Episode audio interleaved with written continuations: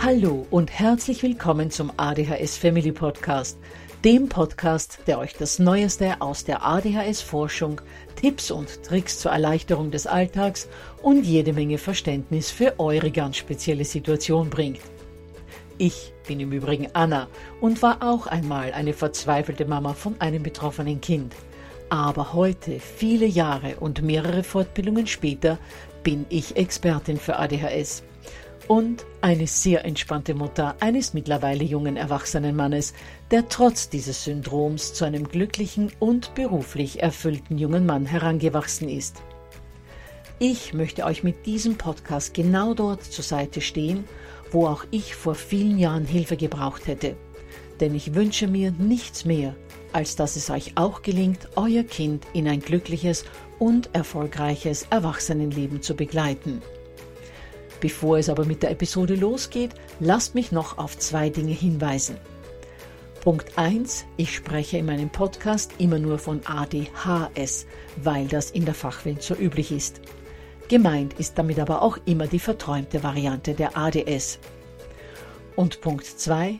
Die Werbungen, die im ADHS Family Podcast geschaltet werden, dienen der Finanzierung von Projekten, die der gesamten ADHS Community zugutekommen – denn sie werden für die Produktion von Erklärvideos für Kinder oder für das familiäre Umfeld, für die Informationsweitergabe an Pädagogen, Diagnostiker und Ärzte sowie für spezielle ADHS-Projekte herangezogen.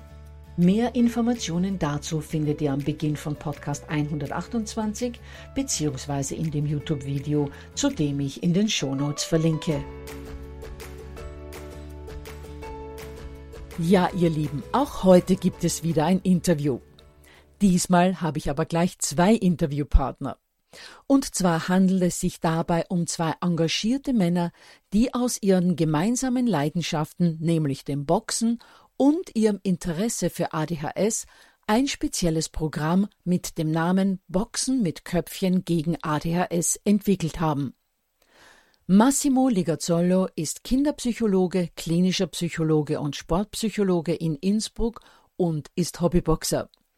Und Matthias Möller hat nach seinem Psychologiestudium staatliche Trainerausbildungen für olympisches Boxen absolviert und arbeitet sowohl als Jugendbetreuer in der offenen Jugendarbeit als auch als Vereinstrainer im Boxclub Innsbruck. Ja, und die beiden werden uns heute eben über ihr Projekt Boxen mit Köpfchen gegen ADHS berichten.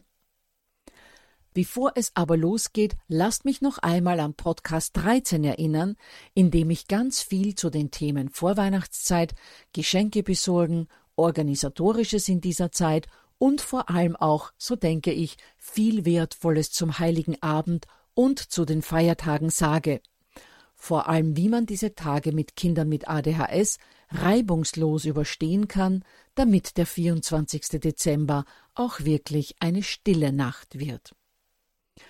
Und die zweite Ankündigung ist das PDF zur vorliegenden Folge inklusive Kontaktdaten zu Massimo und Matthias und das könnt ihr euch unter www.adhshilfe.net slash Boxen herunterladen. Gut, ihr Lieben, dann kann es auch schon mit dem Interview losgehen.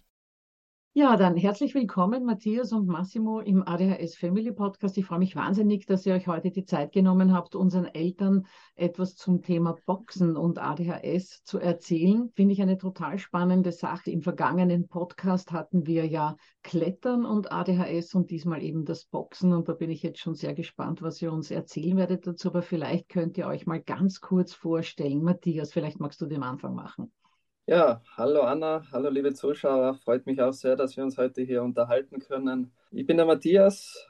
Ich habe zwei Standbeine. Ähm, das eine ist, ich bin in der Jugendbetreuung tätig, in der offenen Jugendarbeit in Innsbruck, arbeite hier in einem Jugendzentrum. Und das zweite ist, ich bin Trainer, vorwiegend im Bereich Boxen, betreue hier Jugendliche, aber auch Leistungssportler und auch mit Massimo gemeinsam mit verschiedenen Projekten. Du kommst ja da professionell aus dieser Ecke. Ich meine, richtig professionell. Du hast ja Wettkämpfe gemacht, ne? Ja, auch. Aber das ist mittlerweile auch schon wieder ein bisschen länger her. Bin jetzt schon mittlerweile seit über zehn Jahren als Trainer tätig und habe die Wettkampftätigkeit hinten angestellt, weil es einfach sonst auch zu viel zum Tun gibt. Ja, und Massimo, was gibt es zu dir zu sagen?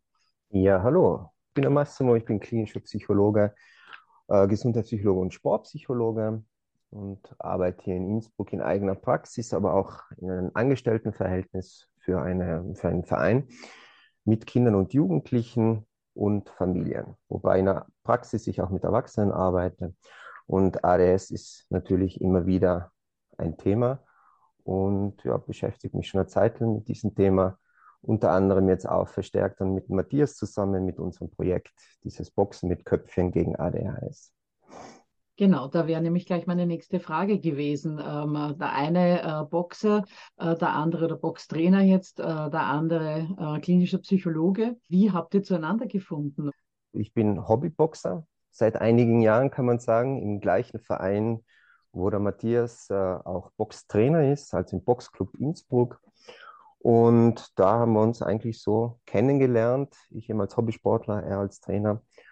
Und in den letzten Jahren ist dann so die Idee entstanden, ob wir nicht ein eigenes Konzept machen, wo man mit Boxen speziell jetzt auch die Exekutivfunktion und die Selbstregulationsfähigkeit der Kinder fördert, weil sich diese Sportart dafür einfach optimal eignet. Also da haben wir ein bisschen Literaturrecherche gemacht in diesem Bereich und es hat sich gezeigt, dass der Boxsport an sich einfach optimal ist, um diese Funktion zu fördern zusätzlich noch mit einem psychologischen Konzept, das ich dann einbringe. Da mache ich noch mit mentalen Training ein paar Einheiten und zusätzlich dann, um das Ganze abzuschließen, ein Elterncoaching, wo eben die Eltern auch gestärkt werden in ihrem Umgang mit ihren Kindern.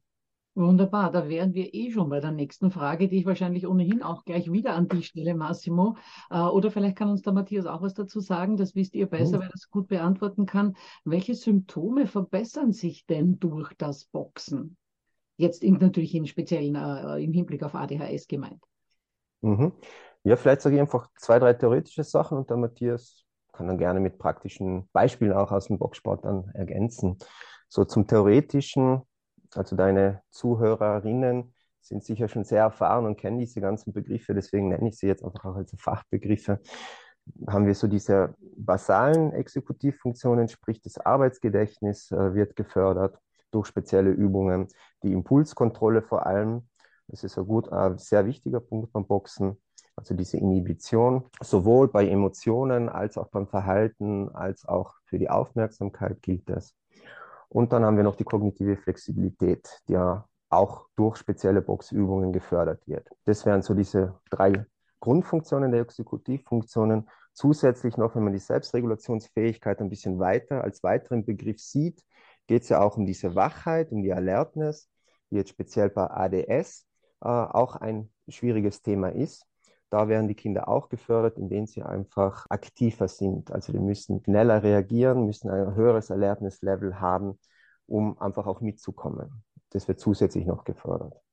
Also gerade auch bei Kindern, wo die Hyperaktivität sehr stark ausgeprägt ist, ist das Boxen natürlich ideal, weil man muss aufeinander aufpassen und das erkennen die Kinder da super gut, weil man will sich ja nicht gegenseitig wehtun, man will den anderen im Grunde auch nicht schlagen beziehungsweise selber getroffen werden und so müssen sie sich aufeinander einstellen und da sind diese Faktoren, die der Massimo genannt hat, äh, die Inhibitionskontrolle, auch die kognitive Flexibilität bei verschiedenen Aufgaben und das Arbeitsgedächtnis sehr wichtig. Hast du da ein Beispiel, warum das Arbeitsgedächtnis trainiert wird durchs Boxen? Ja, also das Arbeitsgedächtnis im Boxen wird sehr stark trainiert durch äh, spezielle Aufgabenstellungen. Zum Beispiel haben wir Schlagfolgen, Bewegungsfolgen mit Ausweichtechniken. Das Boxen besteht ja aus einigen Grundtechniken, die gelernt werden. Und die, ich sage immer, das sind die Buchstaben, mit denen wir arbeiten. Die Schlagarten, eine Gerade, ein Aufwärtshaken und die dazu passenden Ausweichbewegungen. Und diese Buchstaben setzen wir zusammen zu Wörtern oder zu Sätzen, also zu Schlagfolgen oder ganzen Sequenzen. Und die äh, müssen Sie sich merken und damit umgehen. Und das sind zwei verschiedene Rollen. Einmal zum Beispiel als Trainer, der hebt auf die Handschuhe und der andere Partner, die Partnerin, schlägt auf die Handschuhe und weicht aus. Oder als aktiver Part der Boxer, Boxerin, und dadurch müssen sie sich das im Gedächtnis behalten. Zudem kreieren sie auch selber Schlagfolgen oder Schlagkombinationen. Das heißt, sie müssen die immer weiter aufbauen und die vorhergehenden Bewegungen im Gedächtnis behalten. Okay. Das äh, ist wahnsinnig faszinierend. Ich hätte mir jetzt nicht vorstellen mhm. können, wo bei Boxen das Arbeitsgedächtnis ins Spiel kommt, aber so wie du es erklärst, klar, weil du musst einfach mehrere Schritte in diesem Arbeitsgedächtnis behalten, dass du eine mhm. Sache ausführen kannst. Aber du hast zuerst noch was, die Inhibitionskontrolle, sprich für unsere Zuhörer, die eigentlich die Impulskontrolle, also dieses, dass ich jetzt nicht losschlage, äh, renne, rede, was auch immer, sondern mich vorher in Check halte und vorher abwarte und dann erst eine Handlung ausführe oder ein Wort äußere. Sag mal, Matthias, äh, wie kann man das äh, trainieren im Boxtraining, diese Kontrolle? Ja, da gibt es natürlich dann auch schon wieder viele verschiedene Möglichkeiten. Zum einen bei den Schlagfolgen, dass ich den richtigen Schlag bringe, der mir angezeigt wird. Zum anderen auch äh, verwenden wir bestimmte ähm, Übungsformen, die dann ein, ein bestimmtes Spiel beinhalten. Und das bedeutet im Boxen immer eine kleine Sparingsform. Sparingsform ist also das Boxen miteinander mit dem Ziel, sich leicht zu treffen. Und dazu müssen wir ähm, die Teilnehmerinnen natürlich vorbereiten, damit sie sich kontrollieren können und sie das Lernen leicht zu schlagen. Und dafür setzen wir sogenannte Sensibilisierungsübungen ein. Die kommen aus dem Box Edukativ aus Frankreich und dem Leichtkontaktboxen in der Schweiz. Dabei geht es darum, Vertrauen in den Partner aufzubauen. Man lässt sich ganz leicht ähm, selber treffen. Also der Partner steht da und der, sein Gegenüber trifft ihn zuerst nur auf die Schulter oder vielleicht locker auf den Bauch und da müssen sie lernen, den Schlag zu dosieren. Auch dann, wenn der Gegner anfängt, sich zu bewegen, im Raum sich zu bewegen, mit den Schritten zu koordinieren. Und vor allem sollte einmal jemand ein bisschen zu harter Schlag auskommen. Das kann hin und wieder mal passieren. Geht es darum, das dem Gegenüber nicht übel zu nehmen, sondern einfach erkennen, ja, jeder kann Fehler machen und das zahle ich jetzt nicht sofort zurück sondern ähm, das passiert und ich gebe da darüber ein gutes Feedback, sage, das war mir zu hart, bitte ein bisschen lockerer und äh, damit lässt sich wunderbar die Inhibition ähm, trainieren und fördern, weil eben Boxen ein Sportart ist, der eigentlich Gewalt beinhaltet, aber wir miteinander boxen und das Ziel ist, sich nicht weh zu tun, aber trotzdem mit dem Boxen zu spielen. Ich glaube, da ist jetzt ein mhm. ganz wichtiges Wort gefallen, ja, dass ihr miteinander boxt und nicht gegeneinander und dass das eben dieses Trainingsziel ist, dass man ein Team ist und das miteinander tut und dass man einen Partner hat und keinen Gegner. Absolut. Also das Boxen, wie es in der breiten Wahrnehmung natürlich äh, aufgenommen wird, ist vom Fernsehen geprägt, von den Männern mit Oberkörper frei, die sich halt treffen und am Ende liegt jemand auf dem Boden und da muss man ganz, ganz klar differenzieren. Wir verwenden Elemente aus dem Boxsport, beziehungsweise passen die ganz spezifisch an auf unser Konzept. Ja, vielleicht kann ich da noch was hinzufügen zu der Inhibition. Matthias hat schon ein paar Übungen gesagt, ich bin ja auch beim Training anwesend und sehe die Übungen auch, finde ich ganz toll. Zum Beispiel eine Übung, die Matthias dann auch macht mit den Kindern, ist, dass Schlagfolgen eben genannt werden in Zahlenkombinationen, zum Beispiel 1, 2, 3 sind alles verschiedene Schläge und bei vier wird nicht geschlagen. Das sind die Kinder in der Boxstellung. Dann sagt Matthias 1, machen sie einen Schlag 3 oder 2, 3 oder 2, 4. Und bei vier dürfen sie eben nicht schlagen. Also da lernen sie, ihr Impuls zu kontrollieren. Das ist auch gefordert in der exekutiven äh, Aufmerksamkeit. Und wir haben im ersten Kurs wirklich Kinder gehabt, die kommen rein, dann rennen sie überall hin. Also du kennst es vielleicht. die sind kaum zu bändigen. Und da ist so einer der Grund, Sachen, die man beim Boxen auch lernt, eben einen stabilen Stand zu haben. Ne? Und da haben wir, arbeiten wir dann auch mit Metaphern. Also dieses stabil, da haben wir so ein Bild in der Boxstellung, stabil stehen bleiben, dass sie lernen, sich zu bremsen und wirklich für den Moment stabil zu stehen, locker, also schon locker, aber trotzdem stabil. Und so lernen sie auch diese motorische Unruhe besser zu lenken. Da gibt es dann mentale Techniken, die dann anschließen, ne, die ich dann mit dem mentalen Training dann auch noch fördere. Zum Beispiel eben, um Bewegungen zu kontrollieren, haben wir dann im Anschluss auch äh, eine Übung aus dem mentalen Training. Und da wäre so eine Metapher, die man benutzt, äh, du bist der Chef von deinem Gehirn. Und da spielt man so hin und her mit den Kindern. Sie fangen äh, zum Beispiel am Boxhandschuh und dann exploriert man zusammen mit dem Kind, ja, wer fängt denn diesen Boxhandschuh, wie funktioniert das? Die Muskeln werden gelenkt, wer steuert deine Muskeln? Ja, mein Gehirn. Und zum Schluss kommt sie drauf und ja, er ist der Chef von deinem Gehirn. Ja, das bin ja ich. Dann geht es darum, gut, du bist der Chef von deinem Gehirn und wir üben jetzt, dass du lernst, deine Bewegungen zu kontrollieren. Und dann macht man eine mentale Einheit, wo die Kinder dann auch mit geschlossenen Augen oder geöffneten Augen, je nachdem, lernen, du bist der Chef von deinem Gehirn, du kannst deine Bewegungen lernen, äh, zu steuern, zu lenken, diese Nervenverbindungen. Wenn du den Fuß heben willst, kannst du ihn heben. Wenn du ihn in Ruhe lassen willst, hast du ihn in Ruhe. Das ist etwas, was sie dann auch mitbekommen und im Alltag dann weiter trainieren können. Und das sind kurze Einheiten, weil die Aufmerksamkeit einfach nicht so lange da ist, mal oft so fünf bis maximal zehn Minuten. Und das sollten Sie dann auch, ja, eigentlich täglich dann üben. Ähm, das wäre dann natürlich der beste Effekt. Wahnsinn. Also es klingt alles wirklich total äh, faszinierend, vor allem im Hinblick auf sämtliche Defizite, man muss es ja einfach so benennen, mm. Kinder mit ADHS nun mal haben. Ja. Ähm, Matthias, du hast zuerst gesagt Arbeitsgedächtnis, dann äh, Inhibitionskontrolle und du hast noch etwas Drittes genannt. Also das der Massimo davor schon genannt hatte, wo du ein Beispiel geben wolltest. Ich habe es jetzt aber vergessen. Was war denn das? Das war die äh, kognitive Flexibilität als der dritte Bestandteil der Exekutivfunktionen nach der Definition, die wir verwenden. Und das ist in Wahrheit dann äh, das Zusammenspiel aus dem Arbeitsgedächtnis und der Inhibition. Und die fördern wir gezielt dadurch, dass wir schon Partner wechseln. Also Boxen ist ja eigentlich ein Einzelsportart, aber effizient kann man es nur mit Partnern in der Gruppe trainieren. Und indem, dass wir immer die Partner wechseln, muss man sich immer auf einen anderen Partner, der anders groß ist, sich anders verhält, einfach äh, eine andere Persönlichkeit mitkriegt, umstellen. Und das fördert die kognitive Flexibilität sowie auch ähm, verschiedene Rollenübernahmen ähm, Einmal ist man auf der Seite des Trainers, man hält die Handschuhe auf, der andere Partner muss schlagen und dann muss man die gleiche Aufgabe aus der anderen Sicht ähm, durchführen. Ähm, das fordert die Perspektivenübernahme, die Umstellungsfähigkeiten und in diesem Sinne die kognitive Flexibilität. Ja, das klingt wirklich sehr schlüssig, ja. Und Massimo, du hast zuerst etwas Interessantes gesagt, dass die Kids das dann auch im Alltag anwenden können. Wie schafft ihr das? Wie schafft ihr den Transfer in den Alltag von dieser Box-Situation, wo alles wirklich sehr schlüssig klingt, ich kann mich dann selbst besser regulieren, mein Arbeitsgedächtnis wird trainiert etc. Wie schafft ihr das, dass das nicht nur im Boxtraining, sondern auch in alltäglichen Situationen sich verbessert? Das ist natürlich ein wichtiger Punkt und nicht immer so einfach. Also man weiß aus Studien, dass diese Transfereffekte bei vielen Fördermaßnahmen relativ schwierig sind. Wir haben so diesen Zugang, dass wir eben, wir haben dieses mentale Training noch mit dabei, dass wir mit Aufnahmen arbeiten und viel auch mit Metaphern. Es gibt zum Beispiel auch die Metapher des Drehzahlmessers. Da können die Kinder auf den Boxsack schlagen und haben ein Drehzahlmesser, einen fiktiven, wo man sagen, eins ist die ganz leichte Stufe, bist du im grünen Bereich und bei sechs wäre der rote Bereich, wo du einfach ganz aktiviert bist und ganz oben bist an deiner Leistungsgrenze. Und, und da lernen die Kinder in verschiedenen Intensitäten einen Boxsack zu schlagen.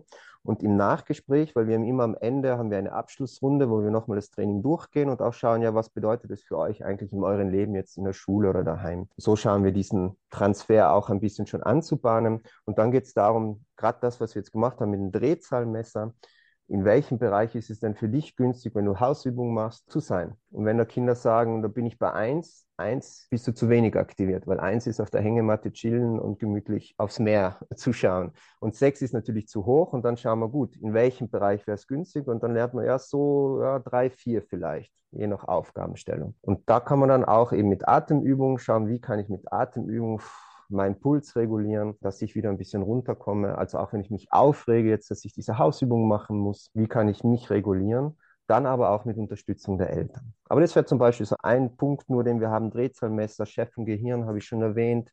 Das heißt, warte, noch, darf ich da noch kurz äh, zu diesem Drehzahlmesser was sagen? Ja, so das heißt, wenn das Kind das Gefühl hat, das ist jetzt bei den Hausaufgaben auf sechs, weil es gerade überhaupt nicht mag und mit der Mama ja. sich schon ein, ein, ein Schreiduell geliefert ja. hat, wie schafft es das Kind von diesen sechs auf drei, dreieinhalb runter zu, sich runter zu regulieren, damit es dann wieder mental in der entsprechenden Haltung ist, die Hausaufgaben doch zu machen? Genau, so einfach wie es jetzt klingt, ist es natürlich nicht. Genau, aber ist klar, ja. ist klar. Und deswegen ist ein ganz ein wichtiger Punkt, den wir einfach auch haben in Soprang, das Elterncoaching. Also wir brauchen, es braucht die Eltern dazu. Ohne Eltern geht es einfach nicht. Die Eltern sind die Hauptbezugspersonen der Kinder, haben sie 24 Stunden am Tag, sieben Tage in der Woche um sich. Und wenn die Eltern auch ein paar Tools in der Hand haben oder eine Haltung auch annehmen können, wie es möglich ist, aus Eskalationen auszusteigen, also deeskalativ tätig zu sein. Und ganz konkrete auch Handlungsanweisungen, wie kann ich mit solchen Situationen zum Beispiel in der Hausübung umgehen. dann kann es eine gute Erfolgsgeschichte werden. Also zum Beispiel das Kind erst emotional abzuholen und dann erst mit der Arbeit beginnen, mit der Unterstützung. Da haben wir zum Beispiel konkrete Tipps aus diesem Buch, das kennst du wahrscheinlich auch, oder vielleicht hattest du sie schon im Interview bei dir, das Erfolgreich Lernen mit ADS von der Stephanie Ritzel und dem Fabian genau sagst, zählt zu meinen absoluten Top 5 Lieblingsbüchern. Ja. Und wie du sagst, ob ich die schon im, im, im, Interview hatte, werde ich im Februar haben, haben wir schon Okay, super. Weil das empfehle ich allen Eltern, da präsentiere ich ein paar, auch ein paar Sachen dann ja. daraus bei den Elterncoaching, weil das ist einfach optimal für ganz konkrete Hilfestellung. Vielleicht, dass wir den Eltern nochmal den Titel des Buches nennen. Das ist, ich glaube, Erfolgreich lernen mit ADHS heißt es. Genau. Und von, es ist von Fabian Grolimund und Stefanie Ritzler. Mit mhm. zwei so Häschen vorne drauf. Und es ist mhm. einfach ein fantastisches Buch. So, mhm. jetzt bin ich aber unterbrochen. Ja, das wäre so ein Aspekt, also sehr symptomorientiert. Und die Förderung der Exekutivfunktion, da stellen wir auch eine Spieleliste zur Verfügung. Also wirklich konkrete Brettspiele oder Spiele, die die Eltern dann auch mit den Kindern machen können. Und dann geht es auch so um eine Haltung, da arbeiten wir mit der neuen Autorität von Heim Omer, wo es darum geht, wie kann ich aus äh, Eskalationen aussteigen, wie erlange ich wieder Selbstkontrolle, weil Kinder kann ich nicht kontrollieren, ich kann nur mich kontrollieren und das ist schon schwer genug. Aber das würde jetzt wahrscheinlich zu weit führen, das auch noch mit einzubauen. Aber nur so, dass man ein bisschen einen Einblick vielleicht bekommt. Ja, mich fasziniert das, was ihr alles sagt, weil alles, was du jetzt zum Beispiel auch gesagt hast, Massimo, ist, wir, wir haben zueinander finden müssen, wir drei, weil zum Beispiel äh, zu diesem, äh, zur neuen Autorität wird es auch bald einen äh, Podcast von mir ah, geben, ja, weil es ein Ansatz ist, den ich so favorisiere und es ist auch immer mein, äh, meine Aussage, Du kannst die Kinder nicht verändern. Natürlich musst du sie erziehend begleiten, weil äh, mhm. von diesem Rohdiamanten sollte mal ein Brillant werden, keine Frage. Aber wenn du etwas verändern willst in dieser ganzen Familiendynamik, dann musst du das als Mama oder Papa machen. So also schwer das klingt, aber so wahr ist es auch. Und deswegen sage ich immer, meine zwei Säulen für eine gelungene ADHS-Kindheit und Jugend äh, und dass die Kids tatsächlich in ein glückliches und erfolgreiches äh, Erwachsenenalter geführt werden, sind einerseits Medikation, wenn es die Kinder brauchen, aber was alle Eltern wirklich brauchen, äh, ist ein Elterntraining. Das ist ganz, ganz. Mhm. Ja, wir, wir evaluieren ja auch die, die Trainings immer. Und ja, das zeigt sich auch, dass das Elterncoaching sehr wichtig ist. Die Eltern profitieren sehr davon, von den Austausch auch untereinander. Und natürlich würden wir gerne mehr machen. Also wir haben zehn Kindereinheiten und fünf Elterneinheiten. Optimal wäre es natürlich, wenn man 20 Kindertrainingseinheiten hätte und zehn Elterneinheiten. Wirklich viel Stoff ist für fünf Elterncoaching und auch für die Kinder äh, wäre längere Begleitung mit dem Training, das der Matthias gestaltet, natürlich sinnvoll, aber es ist einfach eine Kostenfrage. Ja, genau. Matthias, magst du noch etwas zum Thema des Alltagstransfers hinzufügen? Ja, sehr gerne. Also gerade der Alltagstransfer, das stellt wirklich das Einzigartige an dem Boxtraining, so wie wir es machen, heraus.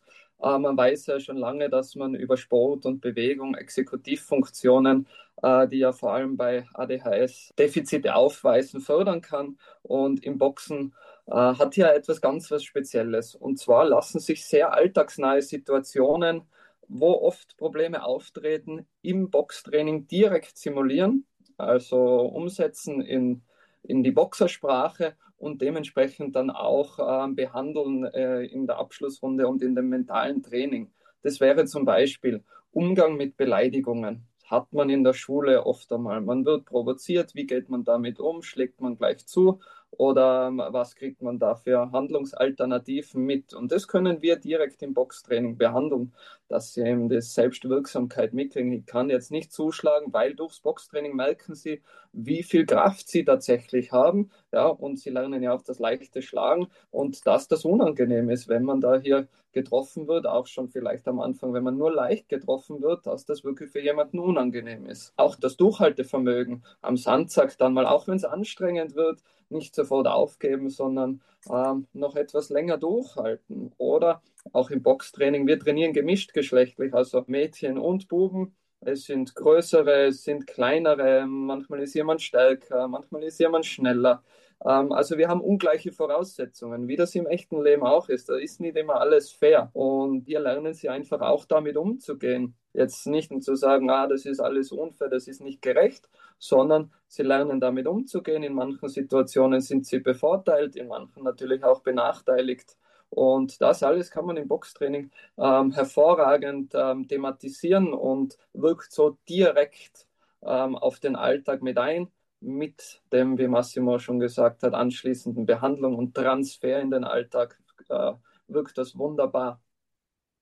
Ja, das klingt also wirklich alles sehr nachvollziehbar und ich könnte mir vorstellen, weil du jetzt ansprichst, also als Mädchen und Jungs und äh, größere und kleinere und leichtere und schwerere, dass ich mich ja dann auch immer auf meinen Gegner einstellen muss äh, zum Thema auch dann kognitive Flexibilität, Impulskontrolle. Ich kann äh, bei dem einen etwas äh, fester zuschlagen, weil der verträgt, der hat dasselbe Gewicht wie ich. Ich kann aber ein kleineres Mädchen, das 20 Kilo oder 10 Kilo weniger wiegt als ich, da muss ich eben äh, viel zarter zuschlagen und das kann ich natürlich dann auch äh, gut kontrollieren, lernen. Ganz genau so ist es. Und in dem Sinne ähm, fördert es auch hypoaktive und hyperaktive Kinder in gleichem Maße, dass sie sich einregeln müssen, wenn sie miteinander ähm, trainieren und auch dementsprechend sich aufeinander einstellen müssen. Da wäre ich gleich bei meiner nächsten Frage gewesen, weil ihr ja äh, ursprünglich äh, gesagt habt, dass es so für, sowohl für Kinder mit ADHS als auch für Kinder mit ADS sehr günstig ist, so ein Boxtraining zu machen. Und du hast jetzt eben erwähnt, es ist für Hypo als auch für hyperaktive Kinder gut. Kannst du da noch was dazu sagen, Matthias, inwieweit die Wachheit, die ja gerade bei Kindern mit ADS so ein Thema ist, weil sie eben nicht wach genug sind, inwieweit diese Wachheit gefördert wird? Ja, also bei dieser Wachheit bzw. Alertness geht man ja von einer Glockenkurve aus, wo jetzt die mit dem Aufmerksamkeitsdefizit eher am Anfang der Glockenkurve sind, wo diese Wachheit ähm, herabgeregelt ist. Und äh, durch das Boxen schon an sich, die Kinder kennen, Boxen ist eine gefährliche Sportart hier sind gleich schon mal, oh, ich muss jetzt aufpassen, ich kann nicht irgendwo hinschauen. Das verlangen wir dann immer, wenn wir Schlagfolgen erklären und wenn es dann in Partnerübungen geht, Sensibilisierungsübungen, verstehen das die Kinder sofort, hey, ich muss da jetzt zuhören, weil ich arbeite dann mit dem Partner nicht, dass ich dem weh tue oder der mir weh tut. Also das ist schon ähm, ein Element, wo ich diese Alertness anheben kann. Das Weitere sind ähm, spezielle Übungsformen wie Rollenwechsel, Interaktionen sie nehmen die oft die Rolle eines Ringrichters ein. Ja? Das heißt, sie sind verantwortlich, wenn zwei andere hier Übungen durchführen und müssen das unter Kontrolle haben. Die müssen die Aufmerksamkeit auf beide richten und können sich nicht ablenken lassen. Wir haben dann so Spielformen, wo die anderen Teilnehmer von außen reinschreien und hier das turbulent machen und der Ringrichter muss trotzdem noch ähm, fähig sein, das zu leiten und dabei können sie sehr gut eben ihre Aufmerksamkeit, ihr Arousal oder die Wachheit, äh, wie du gesagt hast, auf das ideale Level bringen, wo es dann gut wirkt. Also mit jeder Sache, die er erzählt, bin ich äh, mehr begeistert. Und was ich auch so toll finde, man ist wahrscheinlich eine Mannschaft, weil man ganz einfach eine oder eine, eine Sportgruppe, man gehört zwar zusammen, aber man ist kein Einzelkämpfer in dieser Mannschaft, dass man dann nicht im Nachhinein von den anderen hört, ja, du, weil du nicht abgegeben hast, so wie zum Beispiel beim Fußball, haben wir das Match verloren, sondern man hat eigentlich immer nur ein Gegenüber und davon hängt jetzt auch nicht ein Gewinnen oder ein Verlieren ab, sondern man betreibt einen Sport. Man ist zwar in einer Gruppe, muss aber nicht mit allen in dieser Gruppe gleichzeitig gut zurechtkommen. Und deshalb könnte ich mir denken, dass das auch gerade für Kinder mit ADHS eine ideale Sportart ist. Mhm. Ganz genau. Das, das Interessante ist ja beim Boxen, jedes Kind findet irgendwo ihre Stärke und das äh, fällt oft bei den, im Zuge der Trainings dann häufig auf dass die Kinder erst hier wieder ihre Stärken entdecken. Ja, es gibt das eine Untersuchung, die sagt, 90 Prozent der Kinder sind irgendwo hochbegabt, nur dann durch unser gesellschaftliches Bildungssystem ähm, werden das am Ende nur mehr 10 Prozent. Und so geht es auch mit den Stärken. Jedes Kind, egal wie es ist, hat irgendwo wirklich seine Stärken. Und die kann es im Boxen finden. Bei Sportarten, wie du angesprochen hast, beim Fußball, Mannschaftssportarten, äh, wenn das Gewinnen und Verlieren auf eine Person abhängt, weil sie halt nicht schnell genug ist, weil sie nicht hart genug geschossen, genau genug geschossen hat, ist das ein Problem. Aber hier nehmen wir heraus, auch wenn jemand übergewichtig ist, ja, der kann halt nicht so herumspringen wie jemand mit äh, 25, 30 Kilo. Wir reden jetzt von Kindern. Dafür ist er sehr stabil und hat sehr viel Kraft. Also auch hier die Stärke. Ja? Und da ist äh, Boxen einfach etwas für jeden. Niemand wird diskriminiert. Und das ist das, das Schöne an dieser Sportart. Das kann da wirklich jeder mitmachen. Und sie machen sofort Fortschritte. Sie, äh, man sieht das immer am Strahlen und man merkt einfach ähm, häufig, wie lange sie oft mal kein positives Feedback mehr bekommen haben, dass sie etwas gut können, körperlich auch. Ja. Das mhm. sagst du ein wahres Wort, lieber Matthias. Wie lange Sie schon kein positives Feedback mhm. bekommen haben, das nehme ich jetzt gleich als Aufhänger für alle Mamas und Papas da draußen. Versucht täglich euer Kind mindestens mit einer Sache zu loben. In der nächsten Woche zwei Sachen. Macht euch das wirklich ganz bewusst zu einem Ritual und ihr werdet sehen, was das bewegen kann. Ja, wunderbar, ihr Lieben. Ähm, Massimo oder Matthias, will noch einer von euch beiden irgendwas dem hinzufügen? Ja, zu dem, was du jetzt gesagt hast mit den Loben, äh, wir nennen es bei uns das, die Kompetenzdusche. und zwar am Ende des Trainings äh, werden einfach einzelne Verhaltensweisen, die uns aufgefallen sind, die wir besonders toll einfach finden, also wirklich ehrlich auch toll finden, ein authentisches Feedback zu den gegeben. Das ist so die Kompetenzstufen. Da sieht man wirklich, wie die Kinder dann so buff aufgehen und strahlen. Schau, das habe ich gut gekonnt und, und super. Wunderbar. Das klingt nach einer sehr angenehmen Dusche. Ja, Massimo und Matthias, dann vielen, vielen herzlichen Dank für dieses Interview. Es war hochspannend und ich kann nur alle, die hier zuhören und vielleicht irgendetwas mit dem Boxsport zu tun haben oder auch äh, in der psychotherapeutischen Richtung aktiv sind, auffordern, dass ihr euch zusammentut und dieses Konzept auch andernorts anbietet. Denn äh, ihr habt mir ja vorher schon gesagt, es gibt im deutschsprachigen Raum eigentlich nur euch, die das im mehr oder weniger therapeutischen Setting, möchte ich es jetzt mal nennen, anbieten. Und es wäre natürlich wünschenswert, wenn es das äh, im gesamten deutschen Sprachraum öfter mal zu finden gäbe. Jedenfalls werde ich zu euren Kontaktdaten natürlich in den Shownotes verlinken und nochmals ganz herzlichen Dank. Auch ich bedanke mich für das angenehme Gespräch und dass wir unser Konzept Boxen gegen ADHS hier vorstellen können und vielleicht ein bisschen äh, Licht in die Sache bringen können, was Boxen wirklich alles sein kann.